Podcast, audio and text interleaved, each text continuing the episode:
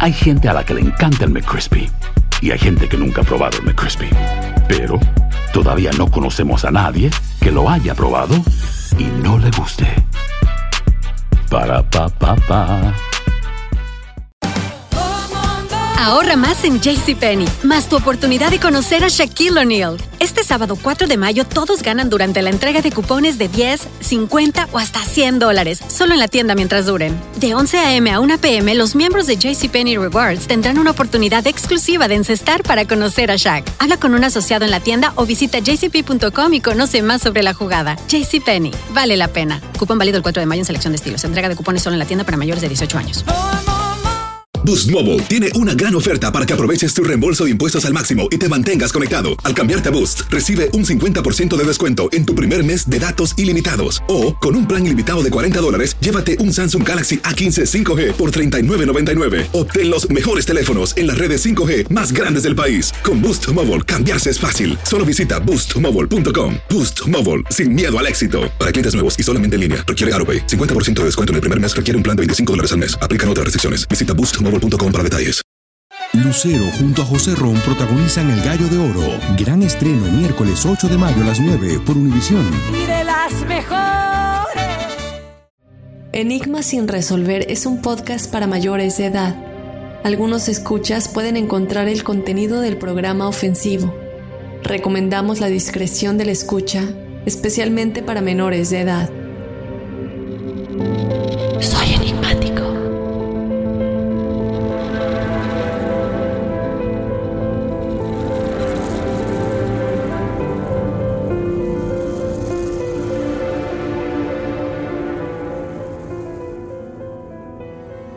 El Metro de Londres es una parte vital de Londres. Todos los días, más de 3 millones de personas ingresan a los túneles y pasillos subterráneos sin pensarlo dos veces. La mayoría de ellos viaja completamente inconsciente de la historia de su entorno. Desde los primeros días de la construcción hasta la guerra y ataques de terrorismo, ha habido miles de muertes accidentales y suicidios agregados a las tumbas, cementerios, pozos de plagas y criptas de iglesias que la construcción del metro interrumpió a lo largo de los años, y la cantidad de almas potencialmente perturbadas llega a los miles. El metro de Londres es la zona subterránea más antigua del mundo, y las personas que han trabajado en este lugar a lo largo de los años han contado las experiencias paranormales y sin explicación que se viven en este lugar, cuando toda la gente que transita día a día deja las instalaciones del metro después del último tren. Acompáñame a analizar a detalle todo lo relacionado con el enigmático caso de los fantasmas del metro de Londres. Yo te doy la bienvenida Enigmático, mi nombre es Dafne Wegebe y como siempre no puedo continuar sin antes recordarte que nos puedes seguir en las redes sociales, en donde nos encuentras en Instagram y en Facebook como Enigma sin resolver. Ahí podrás ver esta semana las fotografías que estaremos publicando con respecto a este episodio de cosas que se han captado en las diferentes estaciones del metro de Londres. También te recuerdo que tenemos los episodios de testimoniales enigmáticos que publicamos cada jueves contando todas tus experiencias. Tú haces este espacio posible, así que si tú tienes algo que compartir con toda la familia enigmática, te invito a que nos lo escribas a enigmas.univision.net para ser parte del episodio de testimoniales enigmáticos. When you buy a new house, you might say, Shut the front door! Winning! No, seriously, shut the front door. We own this house now. But you actually need to say, Like a good neighbor, State Farm is there. That's right. The local State Farm agent is there to help you choose the coverage you need. Welcome to my crib. no one says that anymore, but I don't care. So just remember, like a good neighbor, State Farm is there. State Farm, Bloomington, Illinois. Aloha, mamá. Sorry por responder hasta ahora. Estuve toda la tarde con mi unidad arreglando un helicóptero Black Hawk. Hawái es increíble. Luego te cuento más. Te quiero. Be All You Can Be, visitando goarmy.com diagonal español. Si no sabes que el Spicy McCrispy tiene Spicy Pepper Sauce en el pan de arriba y en el pan de abajo, ¿qué sabes tú de la vida? Para, pa, pa, pa. Ahorra más en JCPenney, más tu oportunidad de conocer a Shaquille O'Neal. Este sábado 4 de mayo todos ganan durante la entrega de cupones de 10, 50 o hasta 100 dólares, solo en la tienda mientras duren. De 11 a.m. a 1 p.m., los miembros de JCPenney Rewards tendrán una oportunidad exclusiva de encestar para conocer a Shaq. Habla con un asociado en la tienda o visita jcp.com y conoce más sobre la jugada. JCPenney, vale la pena. Cupón válido el 4 de mayo en selección de estilos. Entrega de cupones solo en la tienda para mayores de 18 años.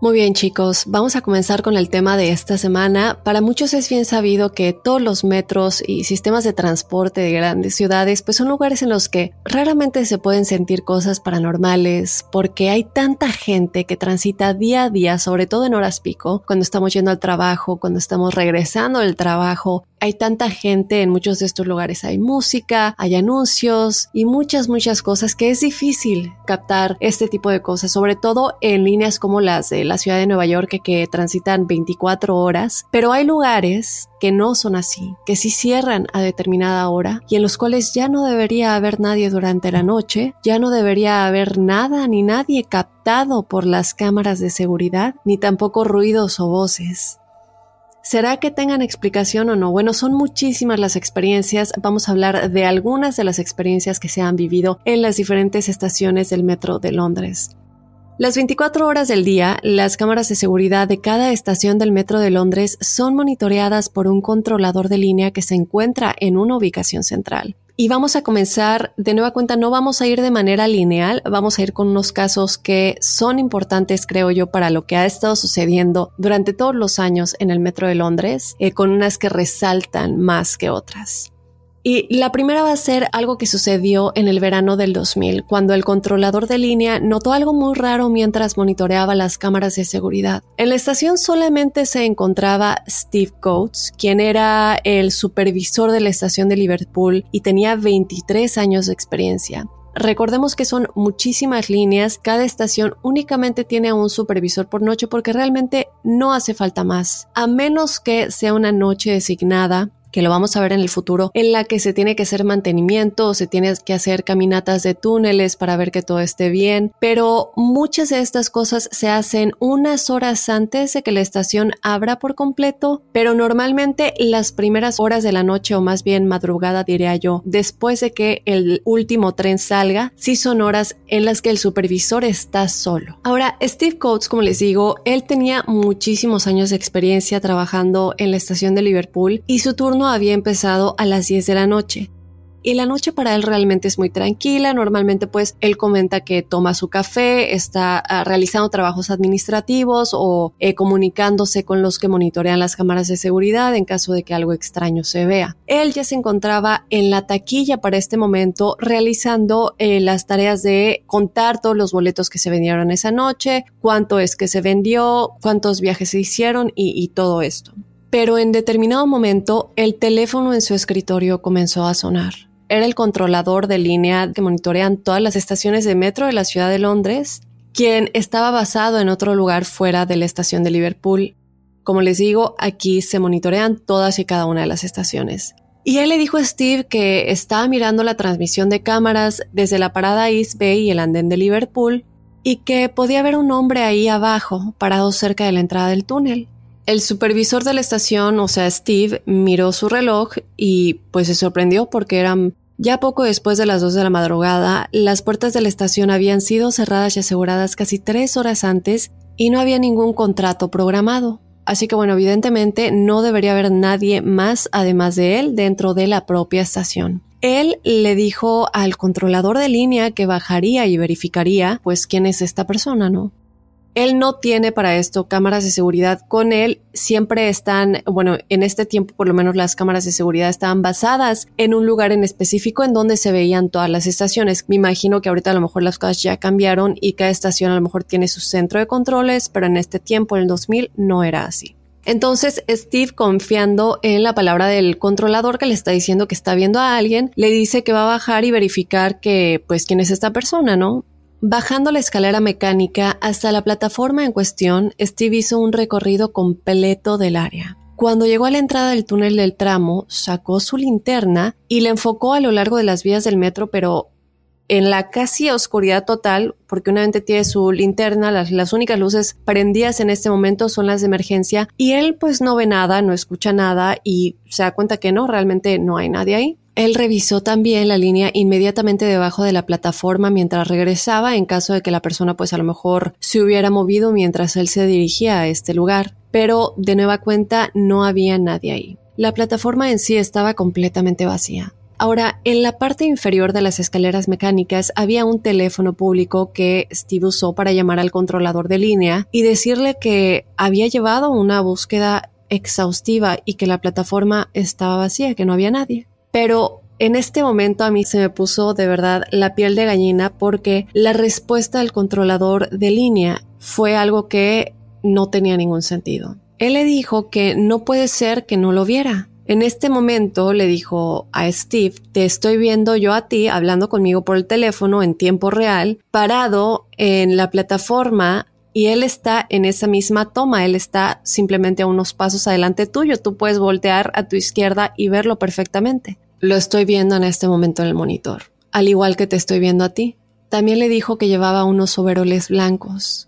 Steve le pidió que se asegurara que no fuera un error de las cámaras de seguridad o que alguna transmisión de otra estación se estuviera, pues, no sé, como cruzando o haciendo interferencia. Pero el controlador le dijo que no era un error y que el hombre estaba junto a él en esa misma estación, en ese mismo punto. Steve le dijo que podía prometerle que no había nadie ahí y pues el controlador, ¿qué más va a hacer en ese momento? Le dice, ok, está bien, Gracias, cuelgan la llamada y cuando Steve se da la vuelta, ya de regreso hacia el área administrativa, a su izquierda había un banco y en ese banco, chicos, habían unos overoles de papel blancos. No overoles de tela, eran overoles de papel. Ahora, en ese momento, obviamente Steve, como lo describe y como muchos de nosotros lo hemos sentido, sintió la presencia de alguien, se dio cuenta que sentía como un escalofrío, no solamente por ya todo lo que había pasado, porque él sentía ya la presencia de alguien.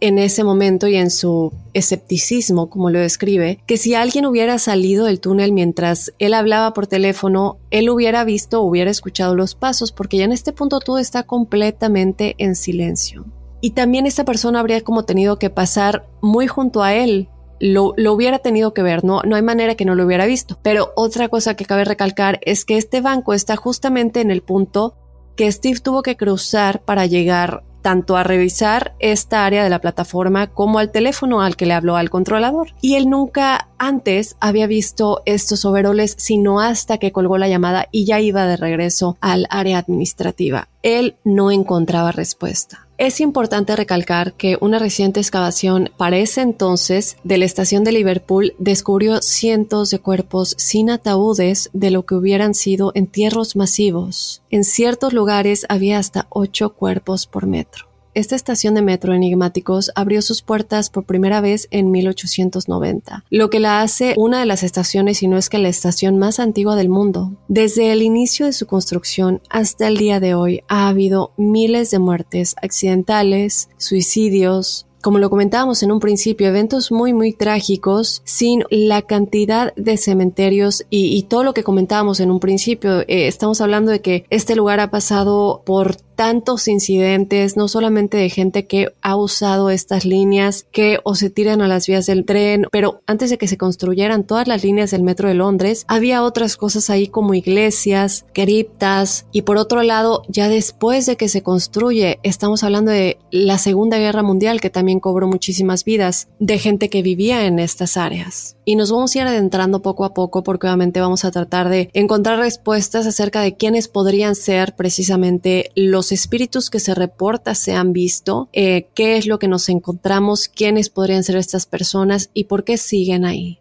Vamos a platicar del caso de Andy Harkness, quien trabajó para el Metro de Londres durante 35 años. En 1982, él trabajaba en el turno de noche en la estación de Bank. El último tren ya había salido y él simplemente comenzó a hacer su revisión de la estación de la noche. Él revisó todo y ya no había nadie. Apagó las luces, la rutina siempre, y mientras caminaba a unos dos metros del ascensor número uno, él escuchó un golpe seguido de otros dos en la puerta del ascensor. Y me da mucha risa porque él, él lo escribe muy vívidamente en este momento cuando lo está explicando cómo le sucedió esto. Y, y expresa cómo él pensaba que pues eso no podía ser porque él acaba de revisar el ascensor y no había nadie ahí. Ya no quedaba nadie. Tampoco había viento, que es algo que vamos a ver eh, como un patrón en varios de estos casos. Entonces él comenta que normalmente las puertas vibraban porque, bueno, saben cuando un tren está viniendo causa una vibración muy fuerte que si hay puertas en esa misma plataforma o hasta uno mismo que está parado en la plataforma se siente como la vibración y muchas veces pues se escuchaban los ruidos de estas puertas debido a eso. Pero él declara que no, que estos no eran, no eran golpes como a los que ellos estaban acostumbrados de esta vibración, sino que eran golpes claros como si alguien estuviera golpeando la puerta eran tres golpes los que él describe separados. Él decidió pues no darle importancia y trató de ignorarlo y caminó hacia donde está la sala de interruptores. Él abrió la sala de los interruptores y él apaga todos y cada uno de ellos y deja prendidas únicamente las luces de emergencia. Ya les había platicado que esto era lo común. Sale posteriormente de esta sala de interruptores y cuando comienza a caminar por la parte de la sala de boletos, mientras él cruza de un lado a otro, de repente las puertas traseras se azotan detrás de él como si un viento muy fuerte las hubiera cerrado. Él se asusta, de nueva cuenta no hay viento ni hay nadie que pueda como tener la fuerza de tirarle la puerta en la espalda y él quiso detenerse a mirar como cualquier otra persona, se da cuenta que no hay nadie, tampoco hay viento como lo comento y él decide que esa sería la última vez que trabajaría en esa estación y así fue. Ahora, para empezar a adentrarnos en las cosas que han pasado y cómo se pueden conectar tal vez con cada una de las experiencias de las que vamos a estar platicando, una de estas entradas de esta estación en la que Andy Harkness trabajaba solía ser la entrada precisamente a unas criptas de una iglesia y todos los cuerpos de estas criptas fueron excavados en 1900. Y de hecho, el pasillo de los boletos en el que él estaba es justamente en donde la cripta solía estar. Y así nos vamos a ir dando cuenta cómo cada una de las historias tiene una conexión muy escalofriante con cosas que han pasado en la historia de Londres. En el verano de 1992, el supervisor de la estación Beacon Tree, Tariq Runner, estaba trabajando hasta tarde después de cerrar por la noche. Él estaba terminando algunos trámites finales y luego planeaba regresar a casa. En el lado derecho de la oficina en la que él se encontraba, em, bueno, él está sentado en su escritorio, y había una puerta que conducía a la plataforma de la línea del distrito. Esta plataforma no era subterránea, cabe aclararlo. ¿Se acuerdan que en el caso anterior Andy había platicado pues que eh, los golpes que le escuchó no eran los comunes que se escuchan cuando las puertas vibran porque un tren se encuentra cerca? En este caso, este es el ruido que Tariq escuchó. Él escuchó cómo las puertas vibraban por el movimiento que un tren que está viniendo causa. Y esto era algo frecuente Estamos hablando de corrientes ascendentes y descendentes que son creadas por todos los trenes que vienen y van. Entonces, él asume que un tren se está acercando por la línea del distrito porque la puerta está vibrando, entonces tiene que estar viniendo un tren. Unos minutos más tarde, cuando la puerta volvió a vibrar por segunda vez o como temblar, él estaba seguro de que ya entonces el tren tendría que estar aquí, muy, muy, muy cerca. Él estaba seguro que muy pronto escucharía el estruendo de los carruajes que pasaban por encima y a su derecha, pero ese sonido nunca llegó a enigmáticos. Confundido, atravesó la puerta y fue a la plataforma de la línea del distrito para ver qué estaba pasando, pensando que iba a haber tal vez a lo lejos o algo que estuviera causando como ese temblor en las puertas. Si no era un tren que se acercaba, entonces tendría que ser algo más. Él miró hacia arriba y hacia abajo de las vías y pudo ver que no se acercaban trenes ni por la izquierda ni por la derecha razonó que el temblor de la puerta podría haberse debido al viento, aunque realmente no era tan fuerte como para hacer que las puertas vibraran como cuando se está acercando un tren. Pero bueno, bien sabemos que mucha gente es escéptica. La mayoría de la gente que tiene estas experiencias, de hecho, lo comentan abiertamente que ellos nunca han creído en este tipo de cosas. Entonces Tariq llega a la conclusión de que tiene que haber una explicación lógica. En este caso, él se va por el viento y se dirige de nueva cuenta a la oficina para terminar lo que estaba haciendo. Pero apenas había cerrado la puerta detrás de él cuando la puerta comenzó a vibrar y a temblar por tercera vez. Ahora, sin embargo, era diferente, era mucho más sostenido. Desconcertado de nueva cuenta por este extraño suceso, él decide dirigirse a la estación Foyer, donde trabajaba otro miembro del personal. Cuando él sale de la plataforma del metro y comienza a subir los escalones, de repente experimentó una intensa sensación de que alguien estaba detrás de él. Él volteó su cabeza y vio la aterradora imagen de una mujer que se encontraba abajo de los escalones. Ella tenía el pelo largo y rubio y no tenía rostro. Y cuando digo que no tenía rostro, lo que él describe realmente es que la cara era completamente blanca, pero era lisa, no tenía ojos, no tenía nariz, no tenía cejas, no tenía boca, era como la piel únicamente. Tariq se puso pálido, corrió hacia la estación Foyer desesperado pues tenía muchísimo miedo, imagínense ver esta imagen. Y cuando se encuentra con el empleado de esta estación, este le comenta que se veía como si hubiera visto un fantasma. En ese momento Tariq le respondió diciendo, creo que sí, acabo de ver un fantasma. Eh, ¿Cuáles son las probabilidades de que cuando nos veamos así la respuesta sea, creo que sí, acabo de ver un fantasma? Normalmente es porque no nos sentimos bien o algo nos nos tiene estresados o molestos, pero en este caso la respuesta es que sí, efectivamente esa es la razón por la que él se veía así. Y en ese momento su colega le dijo algo que él no se esperaba, y es que le preguntó que si había visto a la mujer rubia sin rostro. Tarik no podía creer lo que estaba escuchando, y pues evidentemente le dijo que sí, que esa es la mujer a la que había visto. ¿Qué pasa y cuál es la conexión aquí? Pues al parecer, en 1958 hubo una colisión de trenes en la estación de la línea del distrito que mató a 10 personas. Una de estas personas era esta mujer, y su colega le comentó que él no era el único que había visto a esta mujer desde que ella había fallecido en este grupo de personas. Vamos a hablar de la estación Hyde Park, que se encuentra a 12 millas al oeste de la estación de Beacon Tree. Y bueno, Hyde Park es una de las paradas más céntricas del metro de Londres. Resulta que en 1978, Barry Oakley trabajaba en el turno de noche mucho después de que partiera el último tren, él y un colega apagaron las escaleras eléctricas desde la sala de controles. Ahora, esto no es apagar nada más, para esto se necesitan obviamente los interruptores, pero también una llave especial. Y bueno, también estamos hablando de 1978, eso es como él lo explican, que así es como era. Ellos apagan eh, estos controles, las escaleras eléctricas por tanto se detienen, ellos regresan a la oficina de supervisores para continuar con sus tareas administrativas. Alrededor de las 2.30 de la madrugada, escucharon mucho ruido que sonaba como algo rechinando mezclado con golpes. Se dirigen deprisa hacia el vestíbulo y se sorprendieron al ver que una de las escaleras mecánicas que habían apagado anteriormente estaba funcionando de nuevo. Esto fue un shock total para los dos hombres porque, por lo que ellos sabían, una vez que se habían pues apagado los interruptores que manejan los circuitos de las distintas partes de la estación, pues ellos pensaron que era imposible que estas escaleras mecánicas funcionaran de nuevo. No había energía eléctrica, ellos se aseguraron y vieron que sí, que realmente estaban apagados. No solo eso, sino que como les había comentado, estos requerían una llave especial para andar de nuevo, no es nada más como levantarlo de nueva cuenta.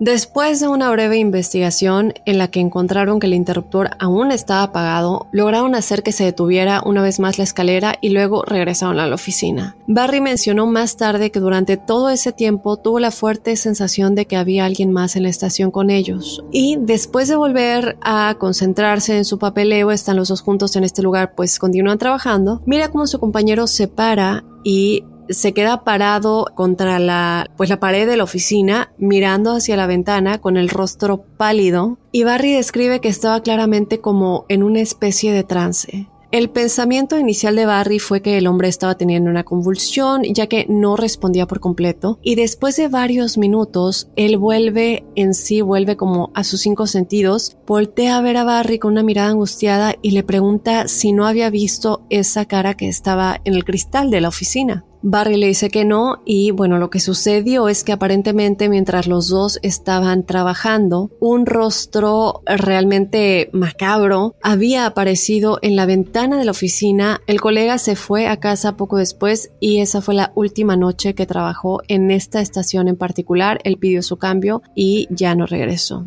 No vamos a saber qué es lo que vio, no hay prueba o foto de esto, hay fotos de otros casos que vamos a hablar, pero este en específico no hay foto, pero como que sí me lo puedo imaginar y, y puedo entender por qué razón no quiera regresar. Así vamos avanzando en los casos, chicos. Vamos a hablar ahora de los trabajadores que tienen que supervisar los túneles por los que pasan los trenes. Ellos patrullan los túneles por la noche mucho después de que los trenes se han detenido y generalmente se mueven caminando de una estación a otra, cruzando todas estas líneas, todos estos túneles, para ver que todo está bien, para supervisar si hay algo raro, lo reportan y todo esto. Ellos, cabe recalcar que caminan completamente solos, no es en grupos o en parejas, normalmente por lo menos en estos tiempos como lo hacían, era un individuo únicamente realiza o le toca o se le asigna una noche de tal estación a tal estación y así se van turnando. Y otra cosa que cabe recalcar es que estos túneles eh, no tienen luz, si ustedes han estado en el metro, eh, saben que normalmente los túneles no tienen más que muy poca luz y para este entonces lo que yo entiendo es que como está todo cerrado, todas las luces están apagadas porque no hay trenes en funcionamiento. Entonces lo que ellos tienen es su linterna que los ayuda a ver por dónde van caminando. ¿Qué sucedió en este caso? Fue que a principios de la década del 2000, Bill McCain, él era un trabajador de túnel con más de 20 años de experiencia eh, haciendo este trabajo. En una ocasión en particular, él estaba caminando por la línea Jubilee entre las estaciones de Finley y Charing Cross, una distancia de aproximadamente 8 millas. Él decidió tomar un breve descanso en un tramo que recorría entre Baker Street y St. John's Wood. Él se sienta en este túnel con su linterna y llevaba sentado aproximadamente unos dos minutos, él describe, cuando escucha un sonido extraño a su derecha. Él alumbra obviamente con su linterna hacia esa dirección y no ve absolutamente nada. Pero luego de repente se da cuenta de que se empiezan a escuchar como pasos. El túnel lo que tiene es como grava, es como una capa de grava, que es donde están las vías de los trenes. Entonces él se da cuenta que está escuchando cómo la grava se mueve, como si una persona estuviera caminando encima y él piensa que alguien se está acercando porque se escucha cada vez, cada vez más cerca, más cerca. Pero cuando él alumbra no ve nada. Lo que vio después lo dejó aterrado. Y es que cuando él alumbró se dio cuenta cómo la grava iba hundiéndose como si dos zapatos realmente estuvieran caminando. Obviamente no había un cuerpo, no había nadie que él pudiera ver físicamente, pero la grava se iba hundiendo. Ahora, aterrado por lo que estaba presenciando, Bill le informa más tarde a su colega que sintió una sensación de hormigueo como estática en todo su cuerpo mientras esto se acercaba a él y esto pasó junto a él y lo que él dice y como lo describe es que este ser o esta persona, bueno, espíritu que estaba caminando, pasa junto a él, él no se mueve, él está, creo yo, en este momento como paralizado del miedo y sigue caminando unos 10 metros y luego el sonido desaparece, por tanto las huellas se dejan de, de ver y el ruido de la grava hundiéndose también desaparece pasa un tiempo ahí sentado tratando como de ver si otra vez lo va a volver a escuchar, un poco alerta y se da cuenta que ya es momento de que pues tiene que seguir su recorrido, ya pasó mucho tiempo. Él continúa su recorrido muy alterado y cuando llega a la estación de Charing Cross, su supervisor le comentó igual que en el otro caso, que estaba muy pálido, que qué le había pasado. Y cuando Bill le responde, le dice, pues es que no vas a creer lo que me acaba de suceder. Vi a alguien claramente caminando justamente junto a mí y no había nadie, realmente no había nadie. Y su supervisor le dijo que realmente hay registros de que en ese túnel un trabajador sufrió un ataque cardíaco mientras estaba patrullando ese mismo tramo muchos años antes. Y otra de las estaciones que se habla mucho de todas las estaciones del metro de Londres. Es la estación de Kennington y se dice que es de hecho una de las más embrujadas de la red del metro de Londres, que tiene demasiados fenómenos inexplicables y paranormales que se reportan mucho más que en cualquier otra estación. Esto debido a una sección de la pista conocida como Kennington Loop, que le llaman realmente The Loop o bueno, el Loop.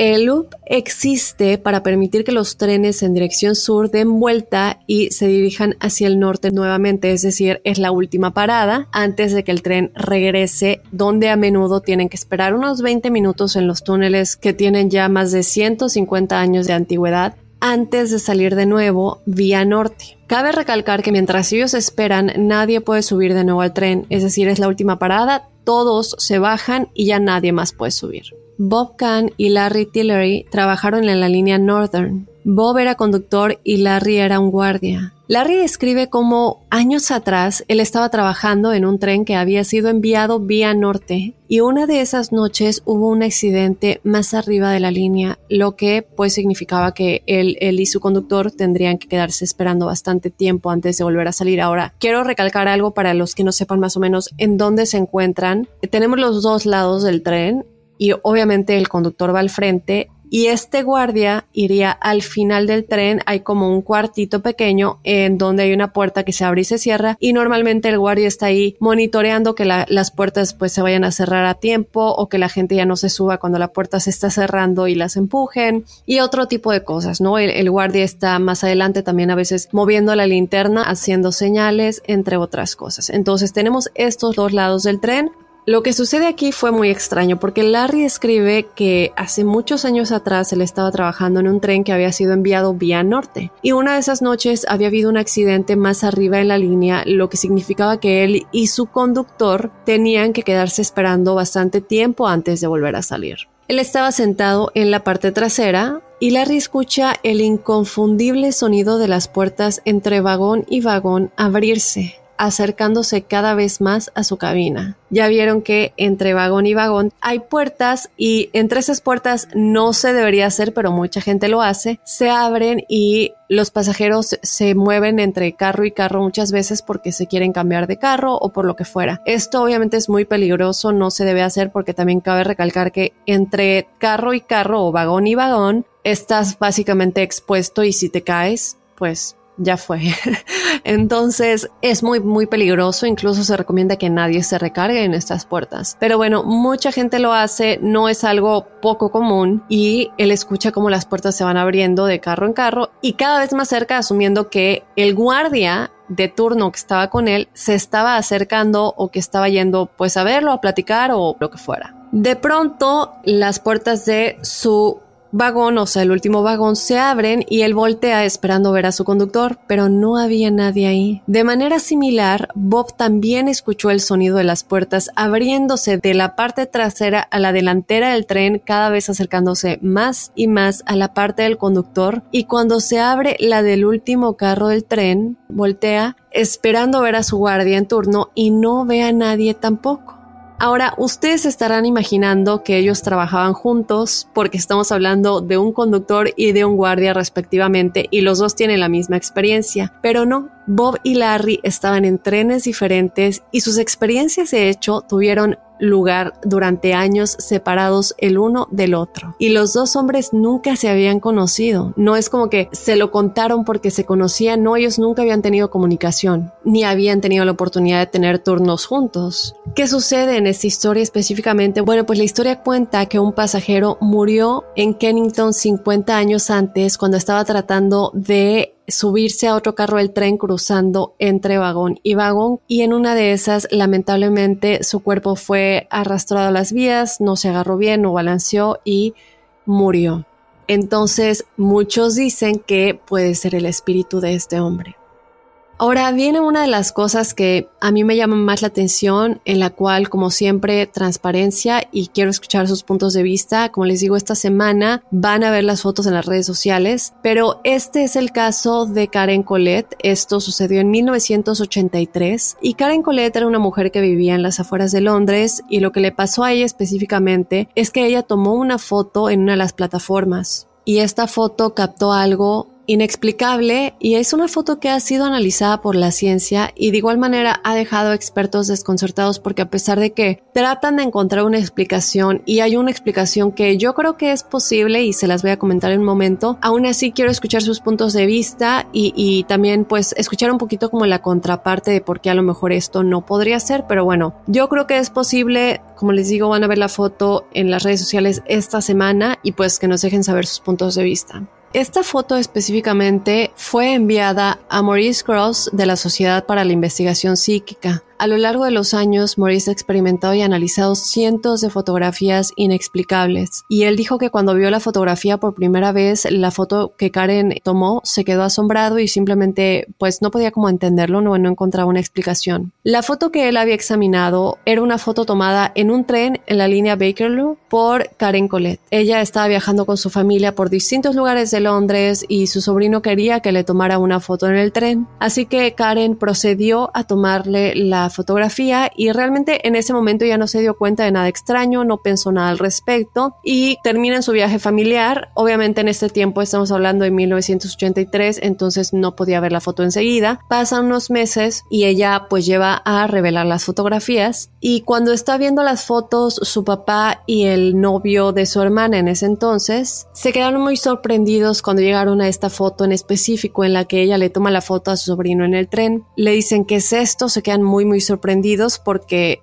es un viaje familiar, están tomando fotos muy muy bonitas y esa era como la única foto que les había sacado de onda. Cuando ella vio la foto no podía entender cómo es que esto que estaba atrás de este pequeño había sido captado tan claramente. En ese momento ella se da cuenta que no tiene ningún sentido. ¿Qué es lo que había detrás de su sobrino? Bueno, lo que había es que era una imagen de un hombre sentado en una silla eléctrica. Y lo que yo quiero recalcar aquí es que para poner los dos lados de la moneda, cada quien saque sus conclusiones. La foto fue tomada mientras el tren pasaba por el túnel. El tren está en movimiento, por tanto, lo que sea que esté en las paredes del túnel se verían como con este efecto de movimiento del tren. Tomando en cuenta la alta velocidad a la que los trenes pasan, sería como muy difícil enfocar una imagen de algo que estuviera en la pared. Esa es una. La otra es que normalmente no se ponen imágenes en los túneles, las imágenes se ponen en las plataformas en donde la gente espera el tren. En el túnel son solamente las vías, las luces para alumbrar a los trenes y realmente la grava, como lo comentábamos, y ciertos cuartos de mantenimiento dentro del túnel. Entonces, esto era muy, muy extraño. Mi primera reacción sí pienso que pueda ser posible que era un póster de algún promocional que estaba en el túnel y que mientras ellos pasaban, pues este pequeño estaba justamente sentado en una de las ventanas del, del vagón del tren y pues que obviamente cuando ella tomó la foto captó pues la imagen del póster que estuviera ahí. Yo eso es lo que pienso que podría haber sido, pero no sé porque hay otras cosas un poco extrañas aquí. Se le preguntó a los trabajadores si había algún póster en el túnel, específicamente sin adentrarnos a qué tipo de póster estamos hablando, que es algo que ya vamos a hablar, pero un póster en general, lo que fuera. Se ponen pósteres en los túneles, es algo normal que se hace. No, los trabajadores dijeron, no, los túneles nunca llevan pósters, no es el lugar para hacerlo y realmente ni siquiera hay luz como para que nosotros pongamos promoción en ese lugar. ¿Quién va a pagar por el peor lugar en el que se te puede poner tu anuncio adentro del túnel, no? Y por otro lado llegan a la conclusión de que pues realmente en 1983 no había tanto conocimiento de cómo editar fotografías ni todos estos programas que tenemos hoy en día y también las cámaras no eran de tan buena calidad. Digo, hoy en día podemos usar las cámaras de nuestros celulares o cámaras súper profesionales que tienen efectos y filtros y se pueden como crear muchas cosas sin tener ni siquiera que ir a Photoshop ya. Ya lo podemos hacer directamente en la cámara del celular o en la cámara profesional que estemos utilizando. Pero en ese entonces, esta cámara que Karen tenía, no solamente que estamos hablando de 1983, pero Maurice dice que era una cámara que no tenía realmente muchas funciones ni muy buena calidad. No podría haber causado pues una imagen tan nítida como él lo dice de la imagen que se veía detrás de su sobrino, lo que para ellos descartaba como el fraude. Maurice también hizo otro descubrimiento dando un giro completamente nuevo al caso, y es que descubrió que la persona de la fotografía era Bruno Hauptmann, que era un hombre que había sido ejecutado en 1936 por el secuestro y asesinato de un bebé, un crimen que él negó hasta su muerte cuando fue ejecutado en la silla eléctrica ese año. Y por otro lado, cabe mencionar que de hecho sí, evidencia reciente en este caso cuestiona su culpabilidad, lo que ha llevado a muchos a creer que él fue ejecutado injustamente. Ahora, la imagen que Karen había captado era exactamente igual a una fotografía de una figura de cera de Bruno en la que está sentado en la silla eléctrica. Todo es lo mismo. Yo ya vi la foto de la figura de cera. Eh, también vi, obviamente, esta foto que captó Karen. Y la verdad es que la foto es la misma, las manos están en la misma posición. Por eso yo pienso que a lo mejor era una imagen promocional. Sin embargo, ya vamos a hablar un poquito de esto porque hay gente que dice que esto no puede ser y el por qué no puede ser. Pero no sé, a mí me sigue pareciendo un poco raro que sea exactamente la misma imagen. Hacer tequila, don Julio, es como escribir una carta de amor a México. Beber tequila, don Julio, es como declarar ese amor al mundo entero. Don Julio es el tequila de lujo original, hecho con la misma pasión que recorre las raíces de nuestro país. Porque si no es por amor, ¿para qué? Consume responsablemente. Don Julio Tequila, 40% alcohol por volumen, 2020. Importado por Diageo Americas, New York, New York. Si no sabes que el Spicy McCrispy tiene Spicy Pepper Sauce en el pan de arriba y en el pan de abajo, ¿qué sabes tú de la vida? Para, pa, pa, pa.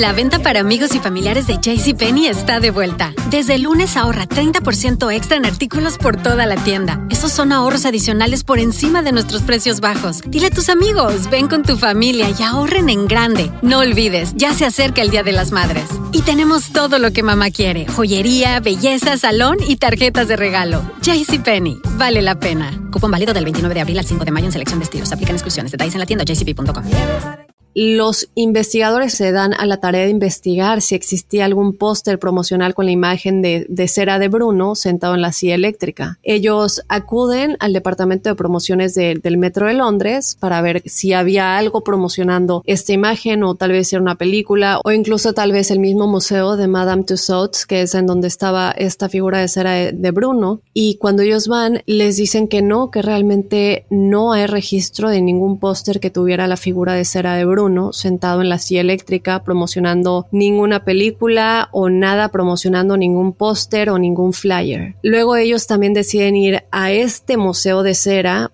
llamado, como les digo, Madame Tussauds y preguntan a la administración si había algún tipo de promocional con la imagen de Bruno corriendo en la ciudad de Londres y ellos en efecto les dicen que no, que no hay nada promocionando el museo con la imagen de Bruno específicamente, ni tampoco han dado permiso para que se use en algún tipo de promocional o flyer o póster. Y para el tamaño en el que se ve, sí se ve que tendría que ser un promocional o un póster. Pero por otro lado está la cuestión de que Karen dice y la familia igual que el tren se estaba moviendo muy rápido, que no es posible que si la imagen estaba afuera sea captada tan claramente porque no tiene el efecto del movimiento. Déjenme saber qué opinan, porque esto no se acaba aquí. Más tarde, una amiga de Karen le pidió que la acompañara a ver una medium, eh, porque su mamá acababa de fallecer y ella pues quería comunicarse con ella. Mientras Karen estaba sentada afuera esperando que la sesión de su amiga terminara, cuando ella sale, cuando, bueno, la amiga sale de la sesión y mientras se despedía del medium, este le dijo a Karen que tenía un mensaje para ella. Karen le dijo que no, que ella no quería ninguna lectura entonces se le explica esto a Karen y le dice que tiene un mensaje con respecto a su fotografía. Karen sorprendida porque obviamente esto para este punto todavía nadie sabe de esto, no se, había, no se había vuelto todavía famoso ni nada. Entonces ella se sorprende de que el medium supiera lo de la fotografía. Ella accede y le dice que pues cuál es el mensaje y él le afirmó que estaba siendo seguida por un hombre que insistió que había sido castigado injustamente por un crimen que nunca había cometido, pero que sin embargo sí había hecho algo más. Ese fue el final del mensaje, nos quedamos con la duda de qué es eso algo más que sí hizo, pero, pero bueno, en este caso podría ser tal vez otra explicación que Karen hubiera sido perseguida por Bruno eh, y esta imagen de él sentado en la silla eléctrica habría sido como una representación que él escogió utilizar para, no sé, comunicarse con ella por medio de una foto. A ver qué opinan chicos. Bueno, vamos a hablar ahora del túnel de King William Street, que es uno de los túneles en desuso más antiguos y más largos de la red. Este fue abandonado de hecho en 1900. Se extiende desde la estación de Boris hasta el lado norte del puente de Londres. Prince Holman, quien fue director de proyectos para las celebraciones del centenario del metro durante la década de 1980, A él le habían pedido que fotografiara el túnel para un libro. Él y su colega regresaron en varias ocasiones y cada vez fueron testigos de las mismas sensaciones extrañas. Hicieron muchos experimentos para captar las mejores fotografías para este libro y cuando tomaron la última serie de fotografías había una imagen en específico que tenía a alguien de pie hacia la luz en el fondo del túnel. Él lo describe como un poco translúcido, pero él dice que no había nadie realmente que pudiera haber estado ahí en ese momento, que lo hubieran visto. Él revisó todo para ver si se había archivado incorrectamente y miró algunas de las imágenes que se tomaron esa misma noche y otras que se habían tomado en el mismo lugar antes por otras personas. Y sorprendentemente hay otra fotografía de la misma figura en exactamente la misma posición. Esta era una foto que se había tomado un par de años atrás y él no sabía de esa foto sino hasta esa noche. Un medium posteriormente fue al lugar en el que la foto había sido tomada y él dijo que hizo contacto con el espíritu de un hombre que había muerto ahí después de causar una pelea durante la construcción del túnel. Esta foto igual la van a poder encontrar esta semana en nuestras redes sociales para que nos den su punto de vista, chicos. Y nos digan si realmente ven ustedes una figura. Esta figura yo sí la veo claramente y aquí sí yo no veo cómo tanta gente puede mentir en lo mismo. Son muchísimas las experiencias, muchísima la gente que reporta no solamente lo de los videos en las cámaras de seguridad, las escaleras eléctricas que se ponen en funcionamiento por sí mismas, eh, los ruidos eh, y, y, las fotos y muchas cosas más. Vamos a hablar de Bank Monument Station que conecta seis líneas de metro diferentes, lo que la convierte en la estación con algunos de los túneles y pasillos más largos. Cliff Archibald estaba revisando los monitores de las cámaras de seguridad en su oficina tres veces después de que la estación ya había cerrado. A las 12 de la madrugada, él notó algo muy extraño. Él dijo que vio lo que parecía ser una viejita parada en un cruce en uno de los largos corredores. Así que lo que él pensó es que agarraría su radio para poder mantener el contacto con su colega y mientras atravesaría la estación hasta llegar al lugar en donde vio a la mujer parada. Cuando llegó al lugar en donde estaba la mujer, ella estaba ahí, levanta la vista, lo mira directamente, mira hacia abajo de nuevo, se voltea y comienza a caminar en la dirección opuesta. Él comienza a caminar detrás de ella por el pasillo para poderla alcanzar. Cuando se da cuenta que ella caminando comienza a alejarse más y más, él no le encuentra sentido porque él está caminando a paso acelerado y ella continúa a lograr alejándose más a pesar de que se ve que está caminando mucho más lento que él. Pero de pronto ella desapareció lo que inmediatamente le pareció muy extraño porque sabía que había cubierto esa parte mucho más rápido, como les decía, de lo que ella podría haber caminado a pie hacia las escaleras. Él pensó en ese momento, bueno, por X o Y, de igual manera en su escepticismo, porque muchos de estos son completamente escépticos, logró bajar las escaleras antes que yo y pues bueno, él baja las escaleras. Ambas puertas de la estación seguían cerradas y con candado. No se le veía a la mujer por ningún lado. Ahora, como les digo, él no cree en fantasmas ni espíritus, eh, lo deja muy muy claro. Así que él dijo que realmente él no aceptaba que fuera algo paranormal, eh, ni tampoco realmente lo pensó. Él, en su cabeza siempre había como algo racional del por qué estaba pasando y estaba más preocupado de que hubiera un intruso ahí, pero se le hacía muy raro que fuera una, pues una viejita, ¿no? Después de eso, él decide llamar a su colega que estaba en la sala de operaciones para que revisara los monitores de las cámaras de seguridad y averiguara dónde podría haber desaparecido y también si la veía en tiempo real en algún otro lugar de la estación. Él revisa más de las 100 cámaras de toda la estación y no había nadie en las imágenes. Cuando él le dice a su compañero dónde exactamente la vio, que por favor revise o bueno, regrese la cinta a la hora en la que él bajó y la vio, en donde también se pudiera ver él, y regresa al momento en la noche en la que su colega estaba abajo buscando a la señora, solamente lo ve a él y le dice en ese momento es cuando yo estaba detrás de ella, porque ella no está delante de mí si yo la estaba viendo, ¿no? Esto se les hace extremadamente extraño, lo asusta demasiado y él se quedó realmente por el resto de su vida con esta como incógnita porque él no le puede encontrar una explicación lógica a lo que sucedió a pesar de que él nunca ha creído en lo paranormal. ¿Qué sucedió en este caso? Bueno, se dice que Sarah Whitehead pasó 25 años regresando al área de esa estación del metro de Londres. Digo al área de la estación, no a la estación porque en este tiempo todavía no existía todos los días vestida de negro para llorar la muerte de su hermano que había sido ejecutado en 1811. Se dice que Sara fue enterrada en el área después de fallecer y sus tumbas fueron destruidas durante la construcción del metro de Londres. Entonces podría ser el espíritu de Sarah Whitehead, que sí realmente es una pena que a pesar de que sean cementerios tan antiguos, en donde son muy raros los lugares en donde realmente podemos encontrar cementerios o lápidas eh, de gente que falleció en los 1500, 1600, 1800, y sí existen todavía algunos lugares, en lugares muy históricos y en otros lugares no tan históricos, pero que no se han descubierto o que gente que quiere construir encima no han tenido interés pero lamentablemente son tan escasos porque sí, en efecto, se han construido cosas por encima porque ellos han fallecido, luego sus hijos y ya son generaciones tan antiguas que ya no hay nadie como que los reclame y la gente se olvida que pues siguen siendo sus cuerpos que están descansando ahí de alguna manera. Entonces, pues lamentablemente, al no haber nadie que reclamar, se realizan todas estas construcciones encima de todos estos cementerios, olvidándose de todos los cuerpos que han sido enterrados en estos lugares. Y al parecer esto es lo que habría sucedido con Sarah Whitehead. Vamos a hablar de Paul Fisher, que en ese momento trabajaba en la oficina central y él se estaba preparando para ser gerente en 1984 cuando le pidieron que recorriera los túneles de la línea norte.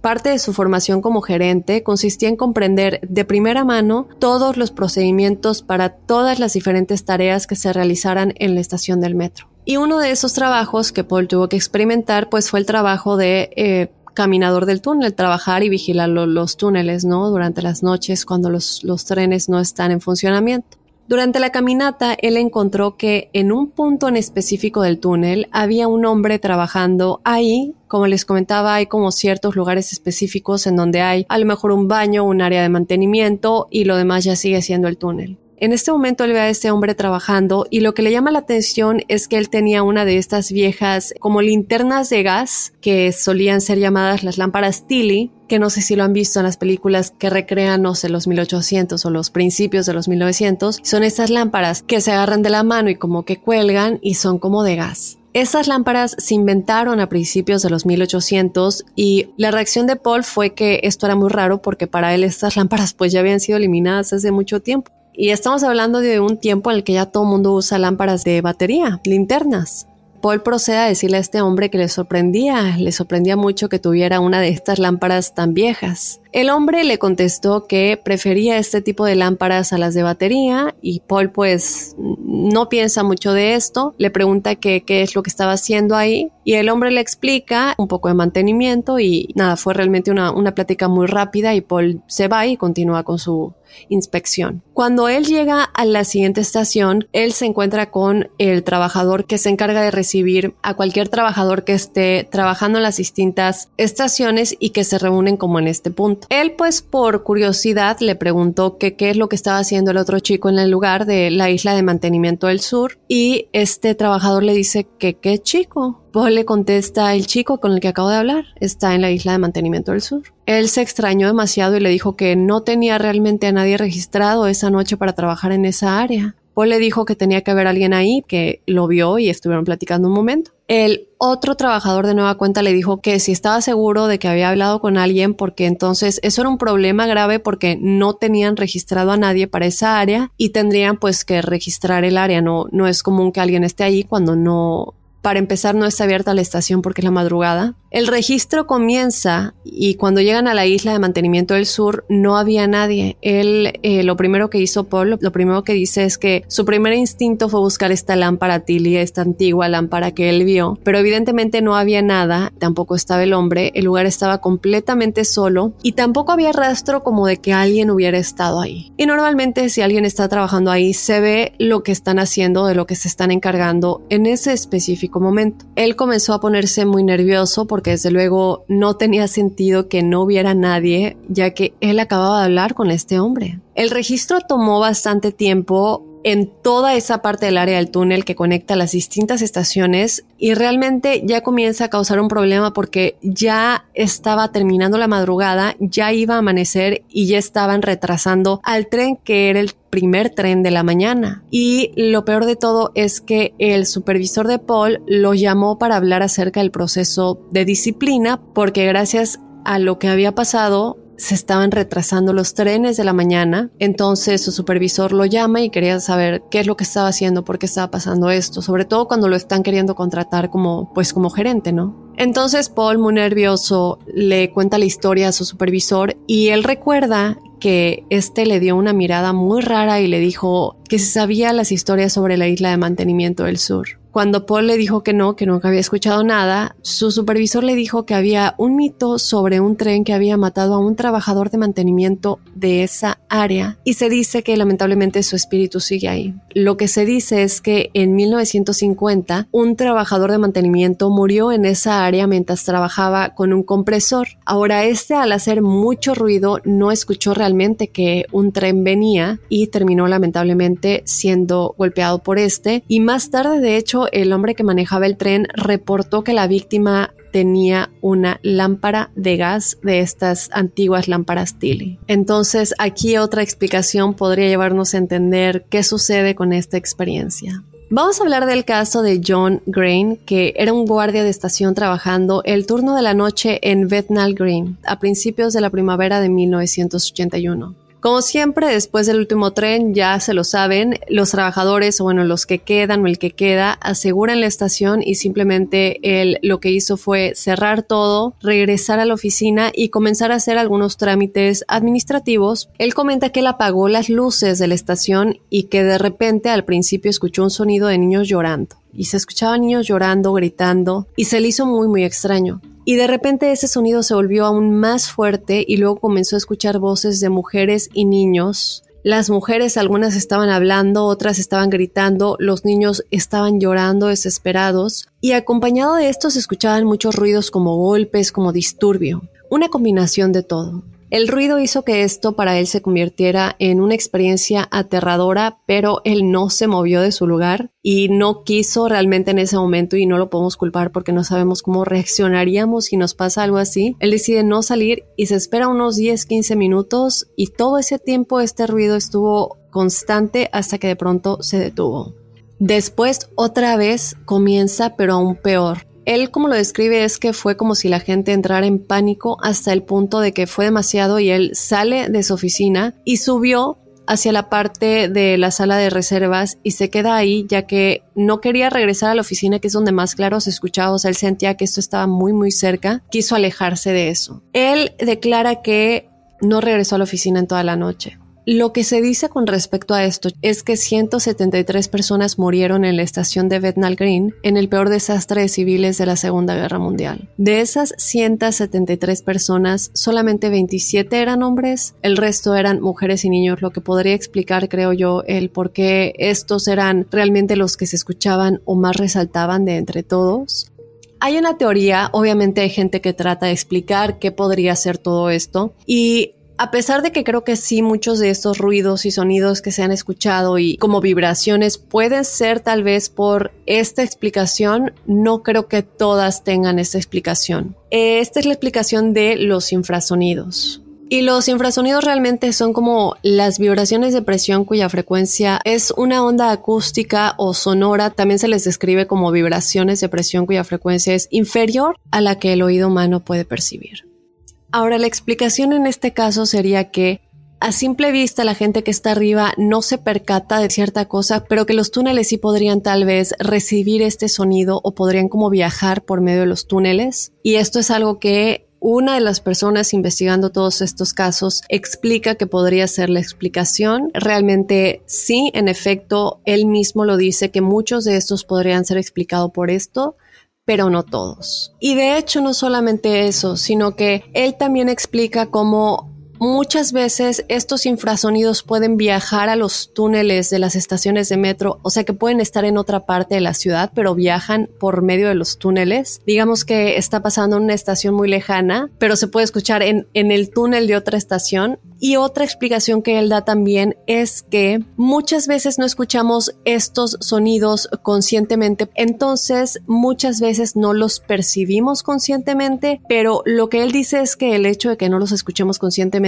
no significa que no nos afecten, porque muchas veces, a pesar de no escucharlos, sí nos pueden inducir inconscientemente sentimientos de miedo, temor o hasta depresión. Él dice que los infrasonidos pueden ser causados por muchísimas cosas, pero que normalmente son producidos por ventiladores y tuberías viejas. Entonces, esto podría ser una explicación Sí, creo que en muchas cosas tal vez se aplica, pero no estoy segura que esta sea la explicación de todo. Pero bueno, chicos, yo quiero saber ustedes qué piensan. Por favor, déjenme saber su punto de vista. Eh, busquen las fotos esta semana en nuestras redes sociales y cuéntenme todo lo que opinan de todo esto de los fantasmas del metro de Londres que nos andaban pidiendo por ahí. Eh, más paranormal, el último que tuvimos fue el de la, la familia La Maldición de la familia Hernández. Entonces, bueno, aquí estamos con más cosas paranormales, como siempre, rotando un poco de todos los enigmas. Te recuerdo que nos escribas tus historias paranormales o sobrenaturales a enigmas.univision.net para ser parte del episodio de testimoniales. Y también te recuerdo que por favor, si estás en Estados Unidos y nos escuchas desde los Estados Unidos, que nos apoyes por favor escuchándonos desde la aplicación de Euforia. La aplicación de Euforia la puedes descargar, es completamente gratis y que sigas enigmas sin resolver directamente desde esta aplicación, porque bueno, es una manera de apoyarnos también. Entonces, si pueden, por favor, si nos escuchan desde Estados Unidos, yo en lo personal les agradecería mucho que nos escuchen directamente desde la aplicación de Foria. Ahora, si no están en Estados Unidos, ya saben que nos den seguir o eh, suscribirse desde Spotify, Apple Podcasts, Google Podcasts, Amazon Music y bueno, muchísimas más. Eh, por último, eh, síguenos en Instagram y en Facebook, en donde nos encuentras como Enigmas sin resolver.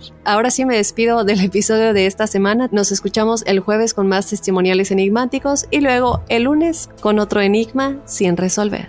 Soy enigmático.